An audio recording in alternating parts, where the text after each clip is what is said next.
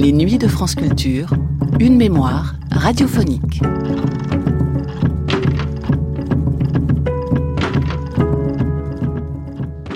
Programmée dans les après-midi de France Culture, cette série d'émissions s'appelait Un homme, une ville. Dans celle de 1979, en deux parties, dont nous allons entendre la première, la ville, c'était Paris, et l'homme, Gustave Eiffel, sur les traces duquel marchait Nicolas Chauffer. Nicolas Chauffer, sculpteur, plasticien et pionnier de l'art cybernétique. Lui-même bâtisseur de tours, mobilisant toutes les techniques les plus sophistiquées de son temps, Nicolas Chauffer rendait hommage dans ses deux émissions à Gustave Eiffel en entraînant les auditeurs au pied et dans les étages de sa tour qui avait 90 ans.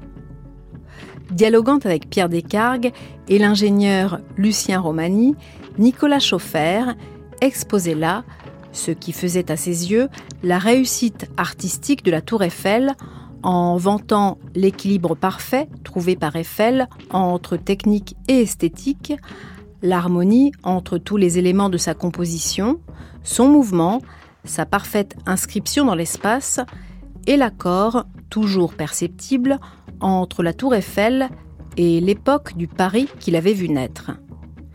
Une émission dont les lectures avaient été confiées à Claude Pieplu, notamment celle d'une lettre signée par une foule composée des esprits les plus remarquables de leur époque qui disait tout le mal qu'il pensait de la tour de Monsieur Eiffel. Un homme, une ville, Nicolas Chauffer, sur les traces de Gustave Eiffel à Paris, première des deux parties, diffusée le 9 mars 1979 dans les après-midi de France Culture.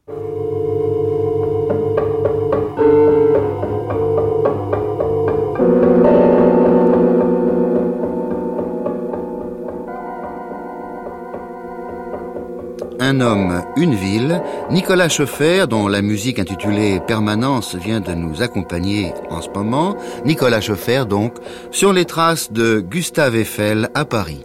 Première émission, La Tour de 300 mètres, par Pierre Descargues et Pierrette Perronneau. fantaisie, exécutée par la musique de la garde républicaine, direction Paris.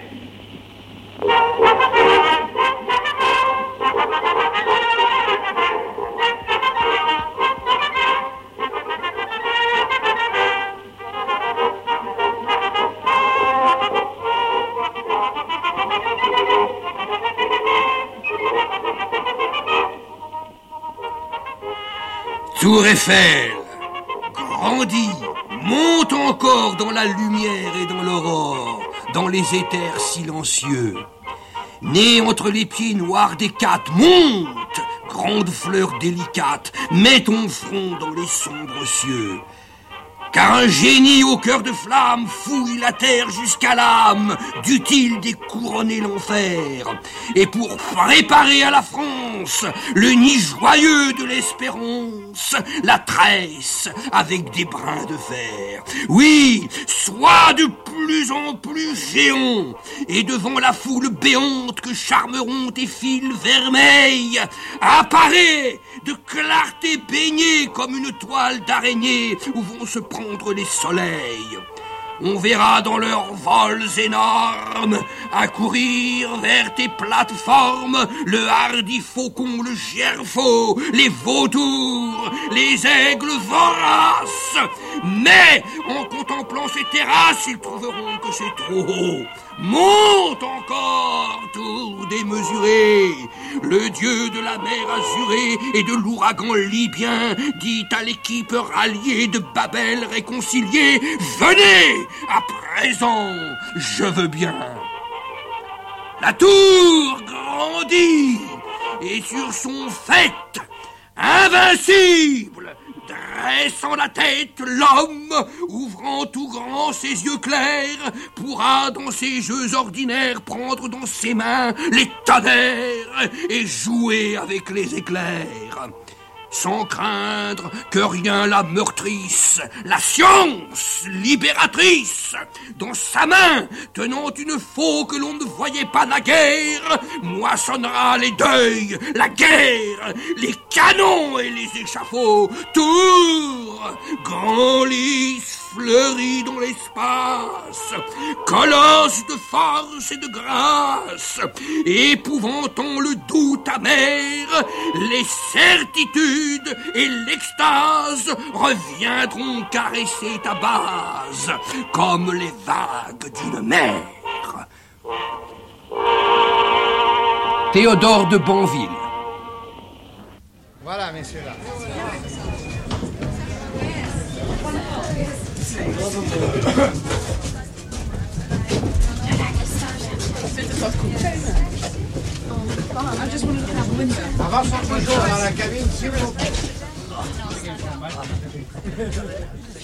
La tour du Champ de Mars, la tour de 300 mètres, la tour Eiffel, à 90 ans. Née pour devenir un belvédère, l'étant toujours et à ce titre menacée, elle s'est trouvée bien vite des raisons d'être scientifique, donc une nécessité de durée. On a tout dit de la tour Eiffel. Peut-être la voyons-nous autrement aujourd'hui? C'est du moins ce qui ressort des deux vendredis que nous allons passer à la recherche de Gustave Eiffel et de sa tour de 300 mètres, en compagnie d'un autre bâtisseur de tours qui prépare une construction de 325 mètres pour le nouveau quartier de la Défense à Paris. Ce nouveau bâtisseur n'est pas un ingénieur, c'est un artiste et sa tour sera lumière et cybernétique. Il s'appelle Nicolas Chauffer. On passe au premier étage, ça y est. Premier rapport. On monte au deuxième. Eiffel était certainement euh, le plus grand sculpteur français de l'histoire de la sculpture française. Je ne parle pas de l'architecture, de la sculpture. Parce que l'architecture, alors ça c'est beaucoup, un problème beaucoup plus vaste. Mais pour moi, vraiment, c'est une sculpture. Et je ne suis pas le seul à dire. Euh, Delaunay a dit la même chose, il y en a d'autres. Et, c'est une sculpture qui, pas seulement important par euh, l'objet que nous constatons, nous percevons et nous admirons, mais aussi par son rôle historique, par ce fantastique phénomène d'attractivité collective qui a imposé une autre vision des volumes fermés devenant ouvertes, où l'espace tout en coup commence à jouer un rôle considérable, et également la lumière, étant donné que déjà en 1889, euh, la tour Eiffel était admirablement éclairée.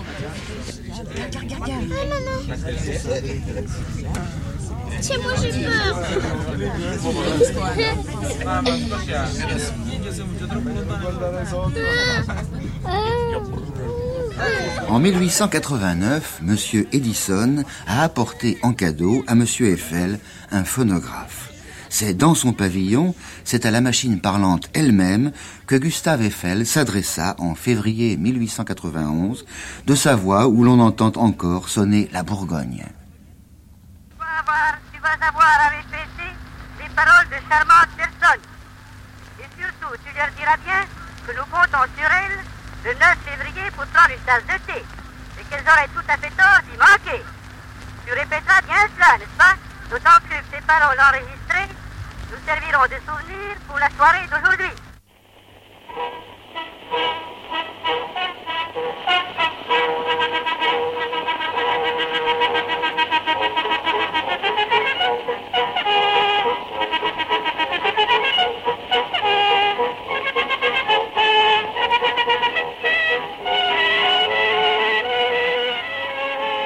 De taille moyenne, la physionomie des plus fines et des plus vives, la parole harmonieuse et pleine de sympathie, les yeux bleus et clairs, la figure ronde encadrée d'une barbe très courte, des cheveux frisants à demi, blanchis déjà par l'étude, tel est Monsieur Eiffel, dont le nom est aujourd'hui connu du monde entier. Malgré la célébrité de ses succès, ce savant est demeuré, comme en ses jeunes années, un timide, un patient, un artiste. On dirait qu'il cherche toujours au-delà et que le rêve de sa pensée s'envole encore plus loin, toujours plus haut. M. Eiffel a reçu le 30 mars des mains de M. Tirard, président du Conseil, la croix d'officier de la Légion d'honneur. C'est la première récompense donnée à l'occasion de l'exposition et si jamais récompense a été méritée, c'est bien celle-là. Guide bleu 1889.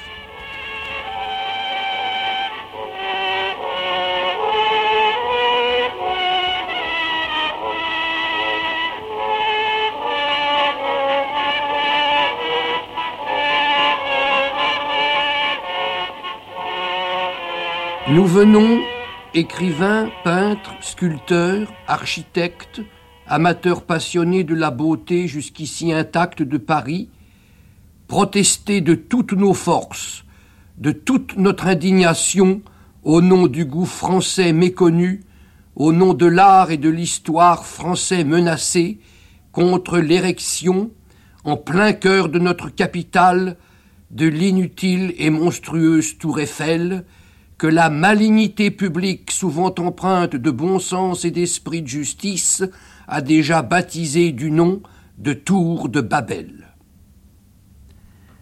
Sans tomber dans l'exaltation du chauvinisme, nous avons le droit de proclamer bien haut que Paris est la ville sans rival dans le monde. Au-dessus de ses rues, de ses boulevards élargis, le long de ses quais admirables, du milieu de ces magnifiques promenades surgissent les plus nobles monuments que le génie humain ait enfantés. L'âme de la France, créatrice de chefs-d'œuvre, resplendit parmi cette floraison auguste de pierre. L'Italie, l'Allemagne, les Flandres, si fiers à juste titre de leur héritage artistique, ne possède rien qui soit comparable au nôtre, et de tous les coins de l'univers, Paris attire les curiosités et les admirations. Allons-nous donc laisser profaner tout cela? La ville de Paris va-t-elle donc s'associer plus longtemps au baroque, aux mercantiles imaginations d'un constructeur de machines, pour s'en les dire irréparablement et se déshonorer? Car la tour Eiffel, dont la commerciale amérique elle-même ne voudrait pas, c'est, n'en doutez pas, le déshonneur de Paris. Chacun le sent, chacun le dit, chacun s'en afflige profondément, et nous ne sommes qu'un faible écho de l'opinion universelle si légitimement alarmée. Enfin, lorsque les étrangers viendront visiter notre exposition, ils s'écrieront étonnés Quoi? C'est cette horreur que les Français ont trouvée pour nous donner une idée de leur goût si fort vanté Ils auront raison de se moquer de nous, parce que le Paris des gothiques sublimes, le Paris de Jean Goujon, de Germain Pilon, de Puget, de Rude, de Barry, etc., sera devenu le Paris de M. Eiffel. Il suffit d'ailleurs pour se rendre compte de ce que nous avançons de se figurer un instant une tour vertigineusement ridicule, dominant Paris ainsi qu'une noire et gigantesque cheminée d'usine, écrasant de sa masse barbare Notre-Dame, la Sainte-Chapelle, la tour Saint-Jacques, le Louvre, le dôme des Invalides, l'Arc de Triomphe, tous nos monuments humiliés, tous nos architectures rapetissées qui disparaîtront dans ce rêve stupéfiant. Et pendant vingt ans, nous verrons s'allonger sur la ville entière frémissant encore du génie de tant de siècles, nous verrons s'allonger comme une tache d'encre l'ombre odieuse de l'odieuse colonne de tôle boulonnée. C'est à vous qui aimez tant Paris, qui l'avez tant embelli, qui l'avez tant de fois protégé contre les dévastations administratives et le vandalisme des entreprises industrielles, qu'appartient l'honneur de le défendre une fois de plus. Nous nous en remettons à vous du soin de plaider la cause de Paris, sachant que vous y dépenserez toute l'énergie, toute l'éloquence que doit inspirer à un artiste tel que vous l'amour de ce qui est beau, de ce qui est grand, de ce qui est juste. Et si notre cri d'alarme n'est pas entendu, si vos raisons ne sont pas écoutées, si Paris s'obstine dans l'idée de déshonorer Paris, nous aurons du moins, vous et nous, fait entendre une protestation qui honore. Cette lettre, adressée en février 1887 à M. Alphand, directeur général des travaux de l'exposition de 1889, était signée de Charles Gounod, Charles Garnier, Victorien Sardou, Eugène Guillaume, Alexandre Dumas, François Copé, le comte de Lille, Daumet, Sully Prudhomme, Delaunay, Vaudremer, G.J. Thomas, Guy de Maupassant, etc.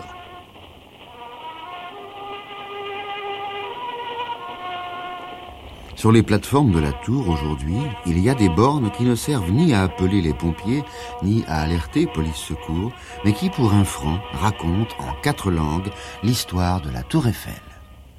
Tant pour célébrer le centenaire de la Révolution que pour montrer au monde la renaissance de l'industrie française. À cette occasion fut décidée la réalisation d'une œuvre exceptionnelle.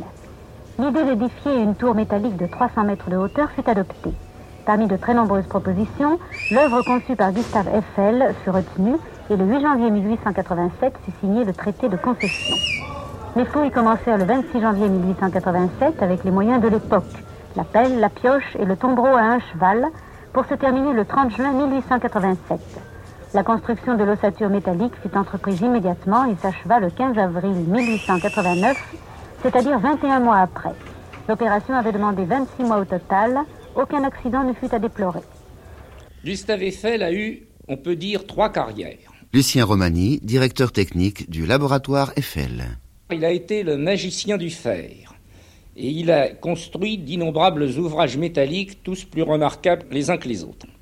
Vers la fin de sa vie, il a construit la tour Eiffel, plus exactement vers la fin de sa carrière, car sa vie a été très longue.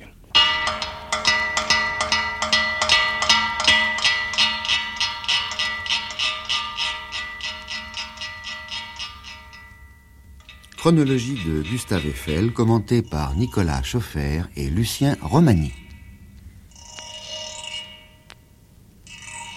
« 15 décembre 1832, Dijon, naissance de Gustave Alexandre Eiffel. Son père travaille pour l'administration militaire, sa mère développera un commerce de bois et charbon jusqu'à l'établissement de la brasserie Le Castel. 1856, à la sortie de l'école centrale, Gustave, 24 ans, entre dans l'entreprise Neveu et compagnie, machines à vapeur, outillage, matériel de chemin de fer. 1858, construit le pont métallique sur la Garonne à Bordeaux. 1862, Dijon, mariage dont il naîtra trois filles et deux fils. 1866, ouvre à Paris un cabinet d'ingénieurs conseils. 1867, viaduc de Neuvial et de La Sioule, charpente de l'église Notre-Dame-des-Champs à Paris, gazomètre de Versailles. 1870, pont tournant de Dieppe. 1871, pont de la ligne de Brive à Tulle. Dès 1872, pont, viaduc, charpente pour la Roumanie, l'Égypte, le Pérou, le Portugal, la Bolivie, l'Autriche-Hongrie, l'Espagne, la Suisse, l'Algérie. 1875, gare de Pest, Autriche-Hongrie. J'ai fait mes études à Budapest et naturellement je suis arrivé à cette gare euh, qui est euh, une gare magnifique qui existe toujours, très importante, 13 000 mètres carrés et euh, certainement à l'époque était une des édifices les plus intéressants dans ce genre fonctionnel, si vous voulez. Et euh, je, trouve d'ailleurs très curieux rétrospectivement que dès ma première jeunesse dans un pays lointain, je tombé sur Eiffel.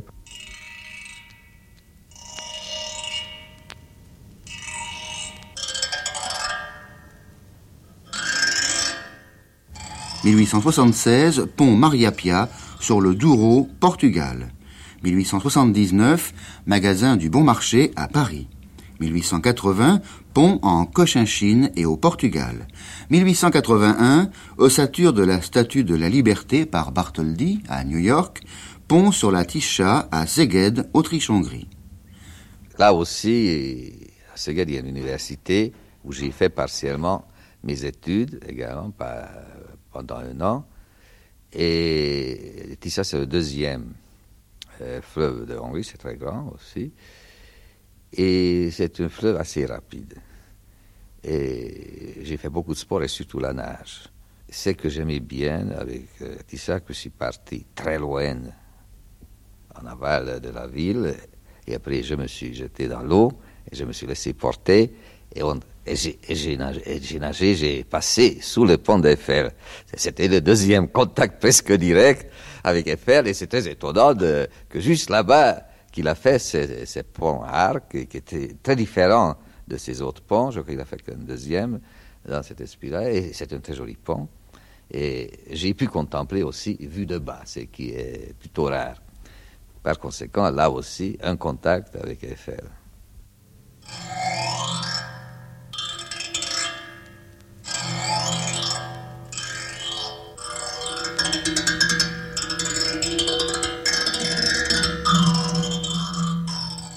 1882, viaduc de Garabit. Parmi les innombrables ouvrages métalliques de Gustave Eiffel, quelques-uns sont particulièrement célèbres, d'autres au contraire sont peu connus mais originaux. Parmi les premiers, il y a naturellement le grand viaduc de Garabit, dont l'ouverture atteint 165 mètres et qui est légèrement plus grand que le pont Maria Pia sur le Douro, à Porto. Parmi les ouvrages insolites, on peut citer, outre un gazomètre, la charpente de la Statue de la Liberté à l'entrée du port de New York et également la coupole de l'Observatoire de Nice, montée par Eiffel sur des flotteurs euh, liquides qui permettaient de la faire tourner en la poussant avec le doigt bien que l'équatorial eût 75 cm de diamètre et 17 ou 18 mètres de longueur. 1884, pont portatif. 1885, gare de la ligne de Lisbonne à Sintra. 1886, contrat pour l'érection au Champ de Mars à Paris d'une tour de 125 mètres de côté et de 300 mètres de haut. 1er février 1887, ouverture des fouilles de la tour. 10 décembre 1887, Eiffel signe le contrat pour la construction d'un canal à écluse à Panama, ce qui lui vaudra de passer en justice en 1893. 31 mars 1889, fête de chantier pour l'achèvement de la tour. 1891, Eiffel crée la première de trois stations météorologiques en France pour compléter les informations recueillies au sommet de la tour.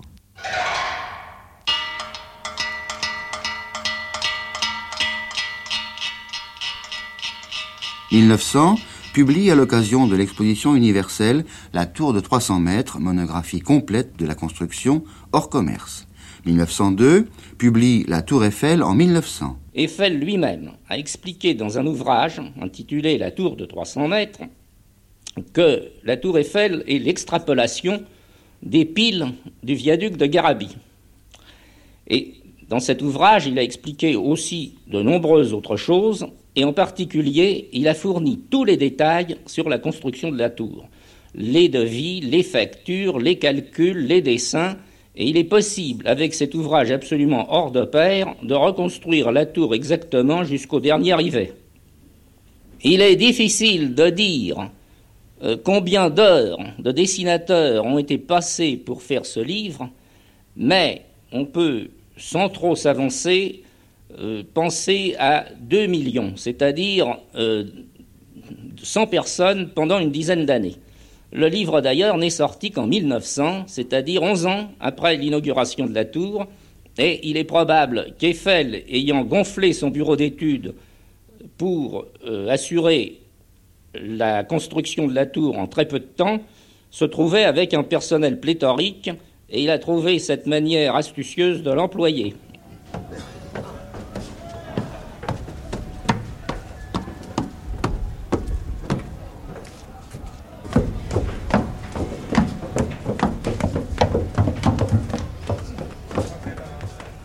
Nous voici au deuxième étage de cette tour et comme par hasard, juste en face, il y a la défense que nous apercevons très bien, très nettement. Et cette défense, c'est là où un jour, prochainement peut-être, vous allez vous aussi construire votre tour. Mon projet est totalement différent. Il a fallu, dans cet ensemble urbain que représente la défense, élaborer un projet de tour de 325 mètres de haut. J'ai construit un ensemble programmé où les matériaux sont l'espace, la lumière et le temps. Tandis que l'acier sert purement simplement euh, comme une structure de base indispensable et réduite à son strict minimum et permettant ainsi d'inclure un véritable spectacle permanent, aléatoire, constamment diversifié, branché sur l'ensemble des paramètres qui déterminent la vie d'une ville. Et c'est ainsi qu'est né le projet de la tour lumière cybernétique.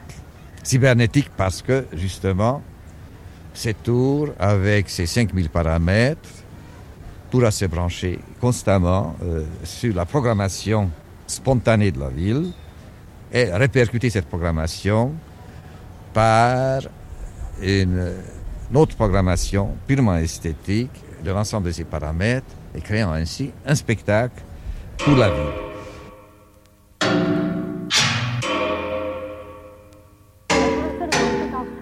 métal qui intérieurement se corrode moins que l'acier. Ces quatre piliers reposent sur des massifs en maçonnerie fondés à 15 mètres de profondeur côté Seine et à 8 mètres côté Champ de Mars.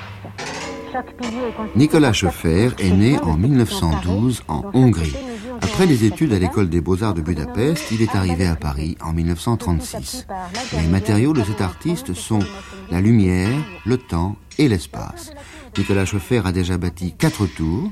La première pour le Salon des Travaux Publics à Paris en 1954, une tour spatiodynamique, cybernétique et sonore. La seconde en 1961 pour le Palais des Congrès à Liège, en Belgique, 52 mètres de haut, 66 miroirs, 120 projecteurs, tour spatiodynamique et cybernétique sonore.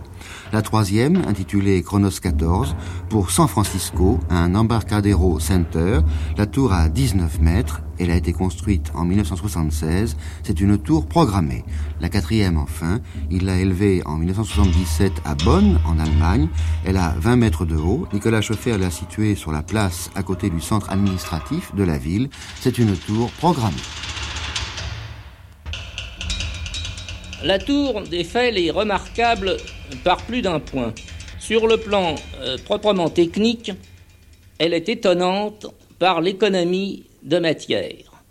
Et c'était le souci constant d'Eiffel d'obtenir le minimum de matière pour un résultat parfaitement sûr et parfaitement esthétique. Alors l'esthétique, ça, Nicolas Schaeffer en parlera mieux que moi, mais elle est incontestable. Et si on regarde toutes les imitations qui ont pu faire de la tour, sans qu'on sache a priori pourquoi, elles paraissent laides et difformes à côté de leur modèle. Lucien Romani, Nicolas Schoeffer, dialogue la tour entre la technique et l'esthétique. Certains effets artistiques semblent obtenus involontairement, quelquefois, et même le plus souvent, par des moyens purement technologiques. Par exemple, le profil de la tour est beau. Et pourtant, il n'a pas voulu être beau. Le profil de la tour découle du profil de la vitesse du vent.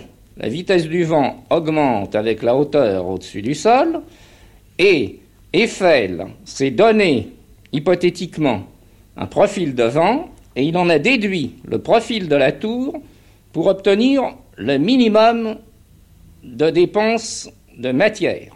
Matière et bien entendu d'argent.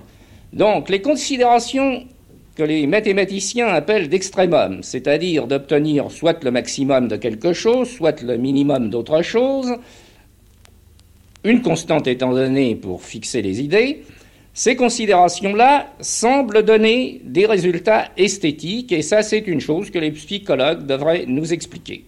Effectivement, la tour Eiffel est artistiquement, esthétiquement valable. C'est extrêmement rare et Eiffel lui-même a constaté, euh, peut-être a posteriori, mais euh, il est certain que Eiffel n'était pas seulement un ingénieur, un technicien, un technologue, un scientifique même, mais il était plus ou moins consciemment un très très grand artiste. C'est-à-dire qu'il y a là un phénomène proportionnel, un phénomène de choix exceptionnel et que nous avons rarement vu dans l'histoire, où effectivement un départ technologique aboutit à un résultat esthétique. C'est autant plus passionnant et c'est pas euh, même une question de psychologie, c'est purement simplement une question d'une coïncidence rarissime dans l'histoire de l'art et de la technologie. Nicolas Schoeffer vient de nous dire que si nous nous intéressons à la Tour Eiffel encore, si elle a 90 ans et si elle est partie pour une longue carrière, c'est en raison de ses qualités esthétiques. Est-ce que vous laissez passer ça, Lucien Romani? Eh bien, je ferai tout de même remarquer que l'on a créé depuis quelque temps des musées techniques. J'ai dessiné un certain nombre de voitures automobiles qui sont actuellement dans des musées français ou étrangers. Par conséquent, l'idée que les créations technologiques sont vouées à la ferraille est peut-être euh, valable pour le passé, mais parce que, pour des raisons variées que les psychologues nous expliqueront peut-être, ou les sociologues, la technologie avant le XVIIIe siècle, disons avant l'encyclopédie, n'intéressait personne sur le plan euh, mental, sur le plan intellectuel, mais les choses sont peut-être en train de changer. Et nous allons créer bientôt en France un musée du XIXe siècle euh, à la gare d'Orsay. Et dans ce musée figureront des œuvres artistiques, les peintures notamment du XIXe, et également des œuvres technologiques. Euh, notamment, il y aura un musée Eiffel où je me propose d'envoyer la première balance aérodynamique qui a été construite par Eiffel en 1909. Ainsi, l'argument de la pérennité est peut-être actuellement en train de se périmer lui-même. Nicolas fait Oui, alors tout ça, ça me fait rire. Parce que toute cette admiration béate devant les musées, qui ne veulent pas dire grand-chose quand on regarde les musées actuels, euh, sauf évidemment euh, des musées rétrospectifs tels que le Louvre, euh, où nous trouvons effectivement euh, des collections assez extraordinaires, des chefs-d'œuvre artistiques, absolument pas des chefs-d'œuvre technologiques, parce que là, il faut aussi distinguer entre les musées technologiques et les musées artistiques. Euh, c'est très intéressant. Maintenant, évidemment, tous les méli-mélo qu'on fait entre l'art commercial, qui pratiquement remplit à 90% des musées contemporains, et la technologie, ça ne veut pas dire que tout en coup, on va fondre euh, technologie art dans le même, même sac, euh, ce sont quand même deux problèmes différents. Euh, par conséquent, les musées technologiques, et j'en connais un à Munich, qui est le plus grand du monde, sont très, très importants pour connaître effectivement l'histoire de le développement technologique de l'homme. Le fait qu'on mette dans un musée technologique, ça ne veut pas dire que le musée technologique est un musée artistique. Il faut quand même pouvoir distinguer. Ces musées technologiques seront très, très importants, surtout quand ils seront bien spécialisés la technologie et quand ils vont pas euh, provoquer des confusions euh, euh, assez malheureuses entre quelques réalisations réellement artistiques et des réalisations technologiques. Par conséquent, il faut quand même démystifier le mot musée. Et le musée, bah, on en fait.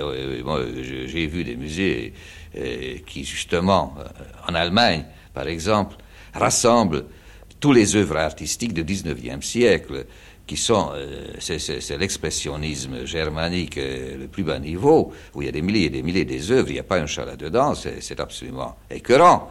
mais c'est un musée, j'ai aucune admiration pour les musées. Bien, j'aimerais savoir si vous pouviez, vous pourrez un jour tous les deux vous rencontrer. Je, sais que vous admirez l'un et l'autre la Tour Eiffel et l'œuvre de Gustave Eiffel. Mais faut-il que ce soit d'une façon si différente et que vous puissiez pas mettre en, faisceau vos raisons d'aimer cette œuvre, Lucien Romani Bien, c'est pas la première fois qu'on arrive à des résultats identiques par des moyens différents. Il n'est pas évident que l'effet qu'une œuvre d'art exerce sur différentes personnes euh, se fasse par euh, les mêmes canaux. Euh, certains individus sont sans doute devant un tableau plus sensible à la couleur qu'au dessin, et d'autres au dessin plutôt qu'à la couleur. Monsieur Ingres et Monsieur Delacroix ont eu des admirateurs qui étaient prêts à en découdre. Alors, euh, ce n'est pas plus étonnant que la tour Eiffel suscite euh, des admirations de diverses natures, suivant l'individu qui admire. Alors, il y a une chose que je ne comprends pas, Nicolas Scheffer, c'est la, la, question inverse que je vais vous poser. Depuis, disons, euh, une quarantaine d'années, une cinquantaine d'années, on nous dit que quelque part, la recherche artistique et la recherche scientifique doivent se rencontrer. Et là, tous les deux, Lucien Romani et vous, vous nous montrez qu'il n'y a pas moyen que vous soyez ensemble. écoutez, voilà, encore, il faut peut-être préciser des choses. Euh, je vais euh, vous citer les, histoires des Mycéens, les et les Doriennes. Les Mycéennes n'avaient que les ciseaux de bronze et il ne pouvait pas tailler que l'albâtre. Tandis que le Dorien avait le ciseau de fer et il pouvait attaquer le marbre. Grâce à ça, il y avait Phidias et Praxiteles. Mais quand nous regardons l'histoire de l'art, une part de la technologie de cette époque, avant euh, 4e, 3e, 5e siècle avant Jésus-Christ, c'est que nous regardons, ce n'est pas le ciseau, on s'en fout du ciseau, c'est la technologie, c'est la science. Ce que nous regardons, c'est les œuvres de Praxiteles et de Phidias. Et là, la différence est éclatante. Si vous mettez le ciseau de Phidias à côté de ces statues, il y a quand même certaines différences entre ces très jolis ciseaux et les œuvres de Phidias. Aujourd'hui, nous avons d'autres ciseaux. Par conséquent, il faut utiliser tout ce que la science et la technologie nous offrent, à condition qu'on ne le montre pas, mais qu'on l'utilise, et que nous sortions autre chose. il faut transcender les techniques et les sciences et tous les outils qu'ils nous donnent, au lieu de montrer des outils, il faut montrer autre chose, c'est-à-dire le vrai produit artistique, qui sont des produits qui transcendent justement et qui dépassent un certain constant euh, qui est significatif pour une époque. Alors, Lucien Romani, donc les, scientifiques de votre côté, les gens de la technique, vous ne servirez jamais qu'à proposer des ciseaux aux artistes, pas plus. Nous ne pouvons pas prévoir ce que sera l'humanité dans les 6 milliards d'années que les astronomes nous, nous offrent. Nous n'en avons que 3 millions et encore. L'art n'existe que depuis pratiquement 25 000 ans, tout au plus, peut-être 40 000 en étant large. Hein. Mais 40 000 ans pour 6 milliards d'années, c'est véritablement dérisoire. Alors comment prévoir ce qui va se passer? Et il y a une question que euh, ni Nicolas Schoeffer ni moi-même n'avons traitée encore, c'est l'esthétique en matière de mathématiques. Et là, il n'y a pas de ciseaux en matière de mathématiques. Et les phénomènes esthétiques existent également. Il y a partout des esthétiques de toutes sortes. L'esthétique de mathématiques, ce n'est pas une esthétique artistique. Il faut distinguer. Et il faut une certaine subtilité pour situer les phénomènes de création humaine très, très divers que, nous rencontrons dans la vie. Et il faut quand même structurer nos idées aussi par rapport à tous ces phénomènes. Moi, je reconnais très bien l'esthétique des mathématiques. Mais euh, ça n'empêche pas que si vous mettez une équation au musée de Louvre entre deux chefs-d'œuvre euh, que je ne vais pas citer, il y en a tellement, nous apercevrons immédiatement la différence entre les deux esthétiques. Et c'est pour ça que le mot art et le mot esthétique, malheureusement, sont utilisés très abusivement, ce qui démontre effectivement l'imperfection de langage que nous utilisons. Et je crois que si nous avons 6 milliards d'années devant nous, le premier développement, si vous voulez, de la société, ce sera justement de préciser et développer son langage pour éviter toutes ces erreurs de jugement et erreurs de classement. Si je comprends bien, vous euh, restreignez le mot art aux arts plastiques. Pas du tout. L'art, c'est pas seulement art plastique, d'abord c'est art visuel. L'art, c'est euh, toute créativité qui utilise d'abord un combinatoire d'idées.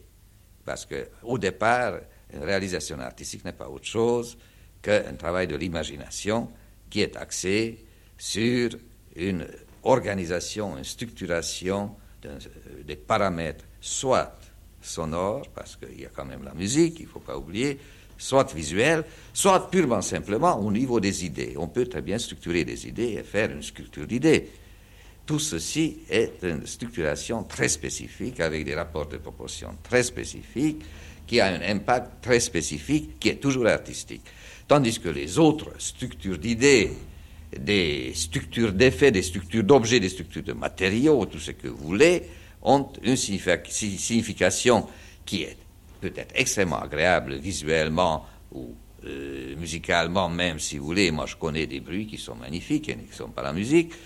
Euh, mais qui sont quand même bien situés dans leur secteur respectif. Cher Romani. Bien, la structure d'idées, c'est la mathématique euh, à l'état pur. La mathématique, c'est essentiellement une structure d'idées.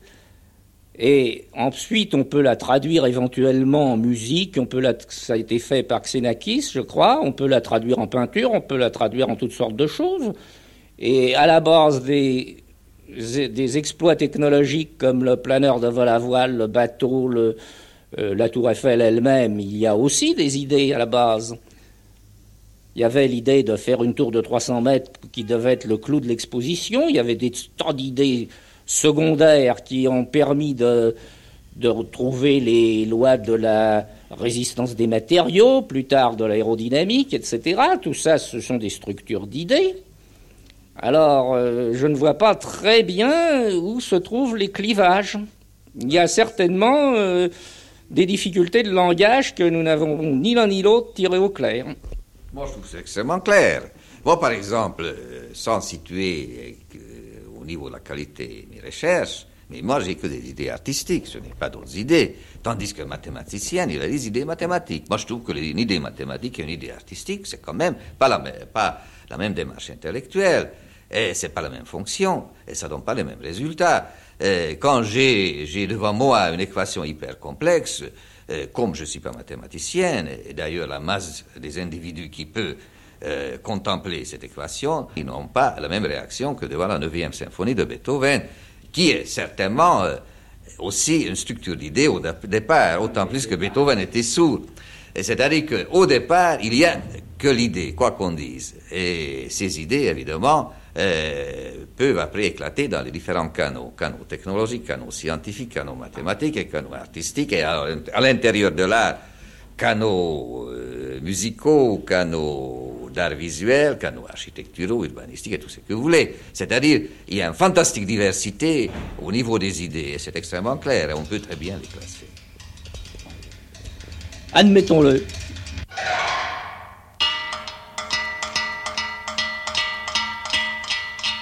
Ce monument est une couronne de gloire plantée comme un défi à la face des nations. Monsieur Fenouillard, de la famille Fenouillard par Christophe. La tour Eiffel est construite en fer, métal qui intérieurement se corrode moins que l'acier. Ces quatre piliers reposent sur des massifs en maçonnerie fondés à 15 mètres de profondeur côté Seine et à 8 mètres côté Champ de Mars. Chaque pilier est constitué par quatre poutres caissons de section carrée dont chaque côté mesure 0,80 m, poutres dénommées arbalétriers. Ceux-ci s'appuient par l'intermédiaire de sabots en fonte sur les maçonneries décrites plus haut. La hauteur de la tour est de 320 mètres, antenne de télévision comprise. La quatrième plateforme, accessible aux visiteurs, est à 280 mètres au-dessus du sol. Les étages d'intérieur se situent aux hauteurs suivantes. Premier étage, 57 mètres. Deuxième étage, 115 mètres. L'escalier permettant d'accéder aux différentes plateformes comporte le nombre de marches ci-après. Premier étage, 372. Deuxième étage, 753. Troisième étage, 1666. Quatrième étage, 1680. Construit en 1960. Personen pro Stunde aufnehmen. Nous voici arrivés sur la seconde plateforme, au niveau 115 mètres. On a de la chance aujourd'hui. La matinée est claire et le vent souffle fort, si bien que les nuages défilent très vite et les rayons du soleil font comme des coups de projecteur sur le Sacré-Cœur. Là-bas, ça va vraiment très vite. En face, voici une autre lumière fraîche sur le Panthéon. À droite, c'est sur le rocher du Zoo de Vincennes tout d'un coup. Paris est brillant, Paris est luisant. Dans ses gris, ses blonds, ses noirs, les verts des dômes oxydés, les reflets du soleil dans les verrières. Paris Paris est gai, oui. Pour le savoir, il faut monter au deuxième étage de la tour. Eiffel, finalement, euh, était quand même aussi artiste. Enfin, même si c'est la décoration, c'est la décoration euh, qui a réussi. Et quand nous regardons euh, ce supplément non fonctionnel, nous constatons à la fois son dépouillement et sa beauté. C'est-à-dire que chaque fois quand il a touché à quelque chose, il y avait là un, rapport, euh, des proportions spécifiques qui est justement euh, le signe de la réussite artistique. Et cette réussite artistique est peut-être presque plus évident dans cette partie non fonctionnelle que dans les parties fonctionnelles. C'est très très beau et c'est intéressant à regarder aussi de différents angles, de haut, d'en bas, d'en bas, et, on découvre constamment euh, les rapports très, étonnants entre ces structures et l'espace euh, qui l'enferme ou qu'elle côtoie. Il y a cette force assimilatrice de la ville qui est intégrée, assimilée la Tour Eiffel et vice-versa, la Tour Eiffel a aussi assimilé la ville. Il y a là vraiment une sorte de, lien intime, je, ne dis pas amoureux, mais presque, étant donné que Si nous écoutons des chansonnettes de toute époque, on sent nettement euh, qu'il y avait là une sorte de mariage entre, entre cette tour très virile et la ville qui est quand même féminine. Et tout ça, ça se ressent. Et ça se ressent euh, justement dans l'harmonie d'un certain euh, phénomène amoureux euh, très spécifique. Et peut-être psychologiquement, c'est une des causes de son attractivité. À Tokyo, par exemple, ils ont, ils ont recopié la tour Eiffel en simplifiant, étant donné que là, on a utilisé l'acier de haute résistance, par conséquent, en rarifiant, si vous voulez, les éléments structuraux. Mais je peux vous assurer que c'est pas la même sensation. C'est intéressant, d'accord, mais enfin, on peut pas dire que c'est beau. Tandis qu'ici, euh, on ressent partout un phénomène de beauté, d'harmonie. Et même quand on regarde euh, euh, les éléments mécaniques, ces trous de- d'ascenseur qui tournent dans ces contextes dentelés des- des- des- des- structures euh, tridimensionnelles, tout ça, ça, ça, se- ça s'harmonise d'une façon étonnante. Et c'est là que, évidemment, on doit euh, pas seulement poser la question, mais répondre. Est-ce que Eiffel était un ingénieur ou un artiste? Mais il était, à mon avis, surtout un artiste. Peut-être qu'il s'est ignoré, mais pas tout à fait, parce que finalement, a posteriori, il a découvert que ce qu'il a fait, c'est effectivement pas seulement beau, mais c'est artistique. Mon Dieu, qu'elle est belle, vue de la cage de départ avec sa longue baguette cousue jusqu'au deuxième comme une superbe chaussette. Mais elle n'est pas un édifice, elle est une voiture, un navire. Elle est vieille et réparée comme un bateau de son âge, de mon âge aussi, car je suis né le mois où elle sortit de terre. Elle a l'âge où l'on aime sentir grimper sur soi des enfants ou des américaines. Jean Giraudoux, prière sur la tour Eiffel. Il est certain qu'il faut séparer, tout en ne, ne séparant pas tout à fait l'ingénieur et l'artiste. Il est certain qu'un ouvrage de telle importance à l'époque ne pouvait pas se réaliser exclusivement avec euh, des notions et des finalités artistiques. Il a fallu, au contraire, piocher très sérieusement des, des problèmes technologiques. Et, et là, Eiffel était à la hauteur euh, de sa tâche et effectivement, il a résolu admirablement, euh, et même pour l'époque d'une façon miraculeuse, euh, l'ensemble des problèmes techniques qui ont permis la réalisation de cette œuvre. Quand je regarde effectivement ici ces rivets et la fantastique précision qui ont permis leur utilisation euh, pour aboutir à un résultat parfait, c'est un détail quand même, parce que ce qu'il en résulte, c'est déjà quand même un phénomène spatial. Parce que quand je parle de l'espace dans la construction, il n'y a pas seulement l'espace intérieur inclus dans la structure, mais aussi l'espace environnant sur euh, lequel cet espace structuré réjaillit. Et quand nous regardons de dehors ou même à l'intérieur l'espace qui entoure cet espace structuré, nous trouvons une corrélation extraordinaire, extraordinairement harmonieuse, extrêmement beau.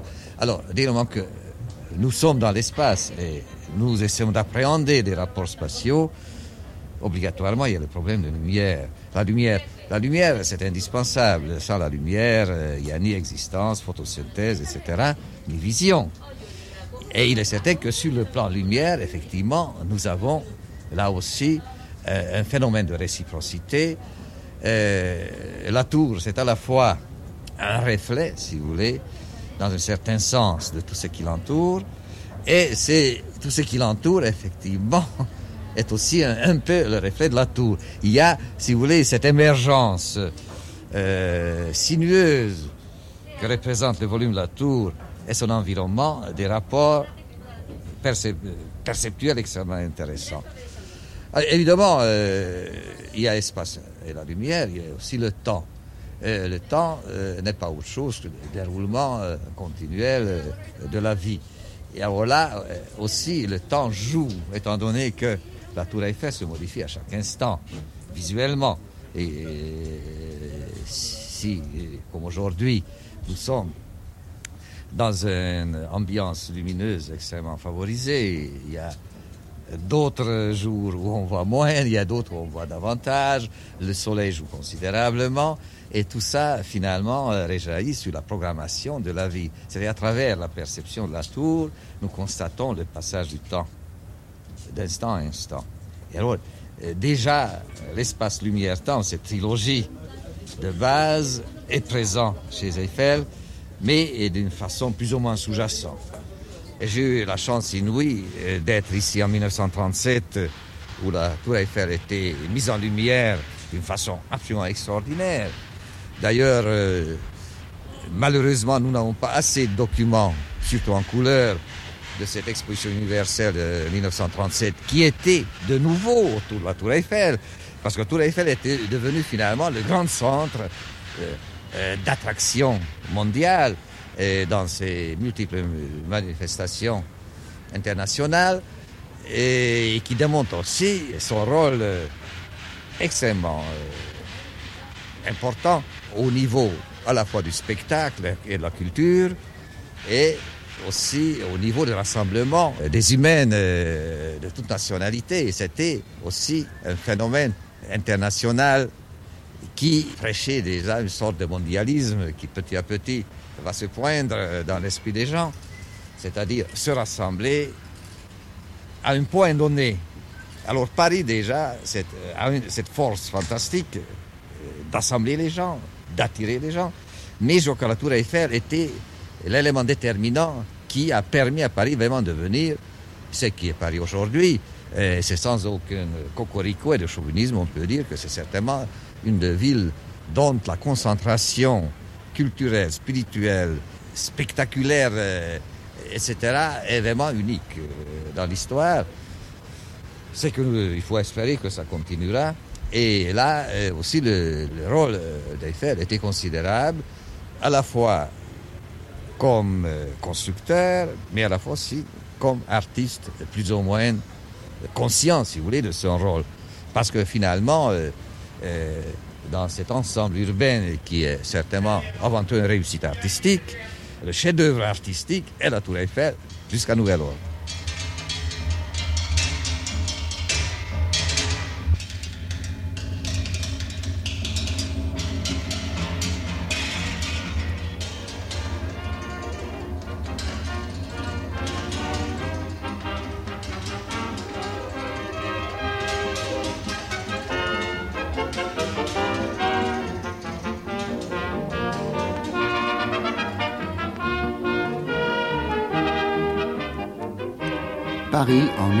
1942, Mistinguette.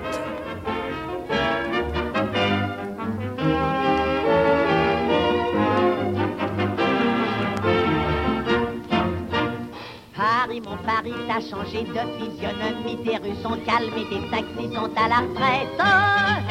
Dans l'avenue du bois, les femmes avec leurs souliers de quand elles marchent sur les pavés de bois, font des claquettes.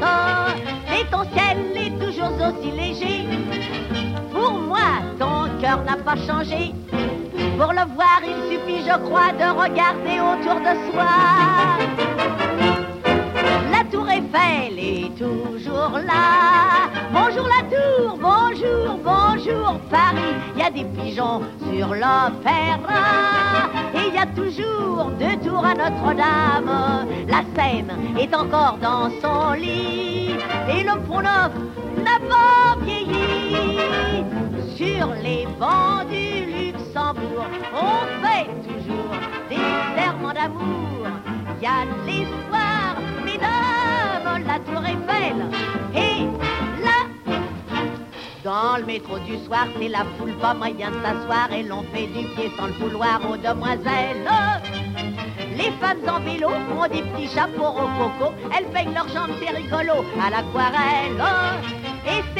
Leurs lèvres et vous verrez que Paris n'a pas du tout changé.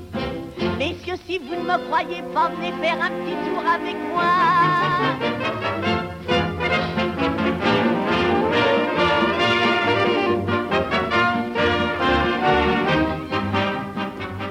Un homme, une ville, Nicolas Chauffer sur les traces de Gustave Eiffel à Paris.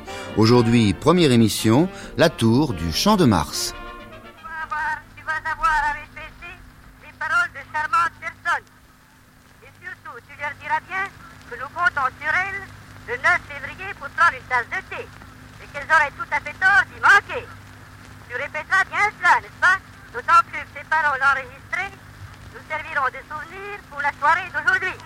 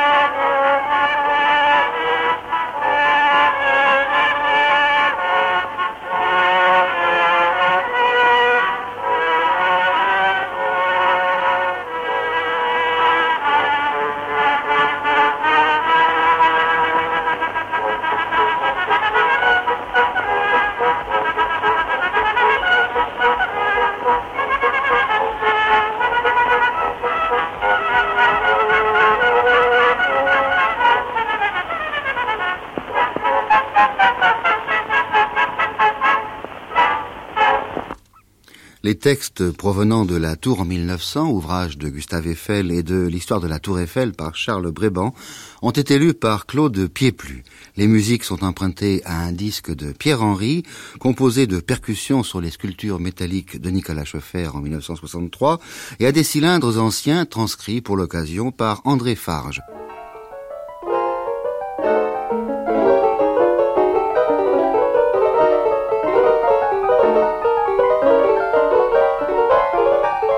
Cette émission a été diffusée le 9 mars 1979 dans les après-midi de France Culture. À suivre.